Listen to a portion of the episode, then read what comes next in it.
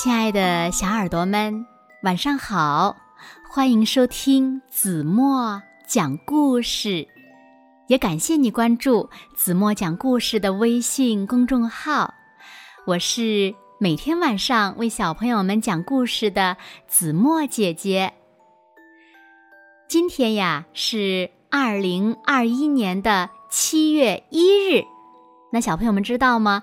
在一九二一年的七月一日，伟大的中国共产党在南湖的一艘红船上成立了。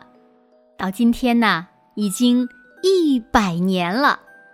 所以今天呢，是我们敬爱的党一百岁的生日。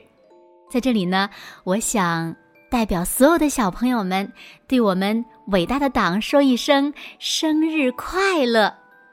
在为我们伟大的党庆祝生日的时候呢，我们也不能忘记为了新中国成立而抛头颅、洒热血的无数的革命先烈。我们今天的幸福生活呀，都是他们用鲜血和汗水换来的。那在今天这个特殊的日子里呢，子墨要为小朋友们分享的是一位小红军和一位老红军的故事。故事的名字叫《大锅小锅行军锅》。小耳朵准备好了吗？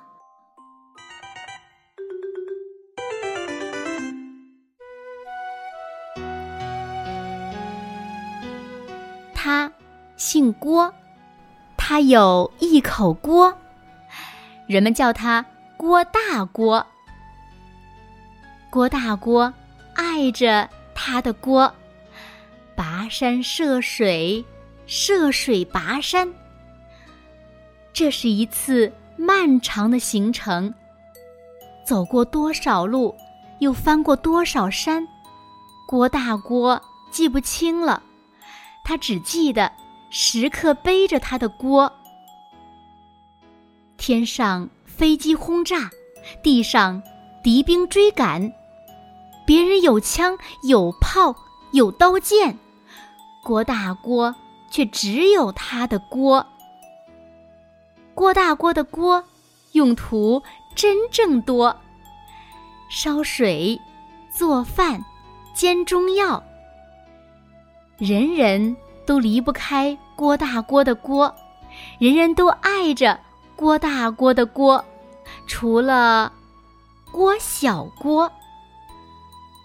郭小郭不姓郭，连长让他跟着郭大锅背锅、烧锅和洗锅，人们便叫他郭小郭。郭小郭不喜欢锅，他想有一门炮，砰砰砰；他想有一支枪，啪啪啪；他还想有一把刀。杀杀杀！连长终于给了郭小郭一把军号。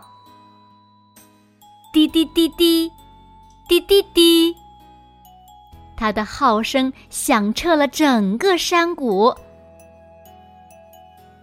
太阳升起来了，多么美妙的早晨！郭小郭的面前，却只剩下。锅大锅，还有他的那口锅。飞机来轰炸，轰轰轰！郭大锅用他的锅救了郭小锅，可是锅却破碎了。没有了郭大锅的锅，红军战士饥肠辘辘。夜晚显得格外黑，也格外冷。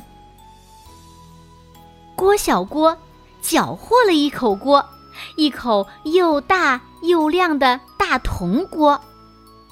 郭小郭说：“那是他的锅。”郭大锅说：“那也是他的锅。”他们共同爱上了那口锅。人人都喜欢郭大锅。和郭小郭的那口锅，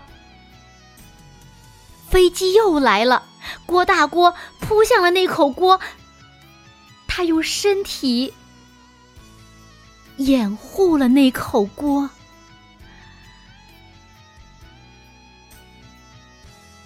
郭小郭背起他们的那口锅，爬雪山，过草地。郭小郭时刻背着那口锅。许多年后，郭小郭长成了郭大郭，他一直爱着他的那口锅。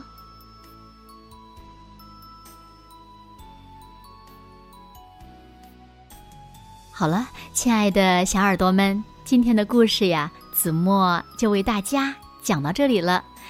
那小朋友们，在行军路上，锅重要吗？它可以用来做什么呢？快快留言告诉子墨姐姐吧。好了，那今天就到这里了。小朋友们，你们还知道哪些革命故事呢？也欢迎分享给子墨哦。现在睡觉时间到了。请小朋友们轻轻的闭上眼睛，一起进入甜蜜的梦乡啦。完喽。